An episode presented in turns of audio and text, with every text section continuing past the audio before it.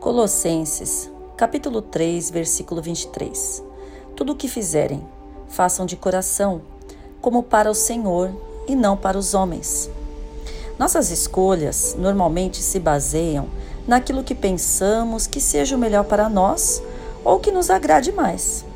No entanto, quando vamos oferecer algo de nós aos outros, nem sempre damos o nosso melhor.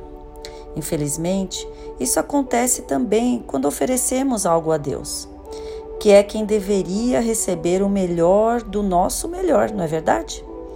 Dele vem todas as condições para que vivamos.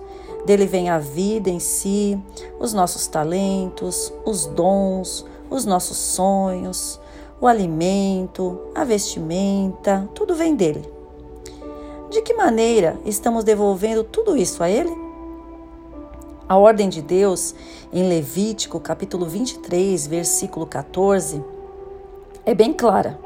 Ele dá um decreto perpétuo que o melhor deveria ser dado a ele, onde quer que morassem. Quantas vezes nos levantamos para ir trabalhar e por causa de um colega de trabalho, um chefe, uma pessoa que de repente não é muito legal conosco, somos tentados a dar o nosso pior? Lembre-se que a sua vida é uma oferta a Deus. Ele merece o seu melhor. Deus merece o nosso melhor, mesmo nas piores circunstâncias.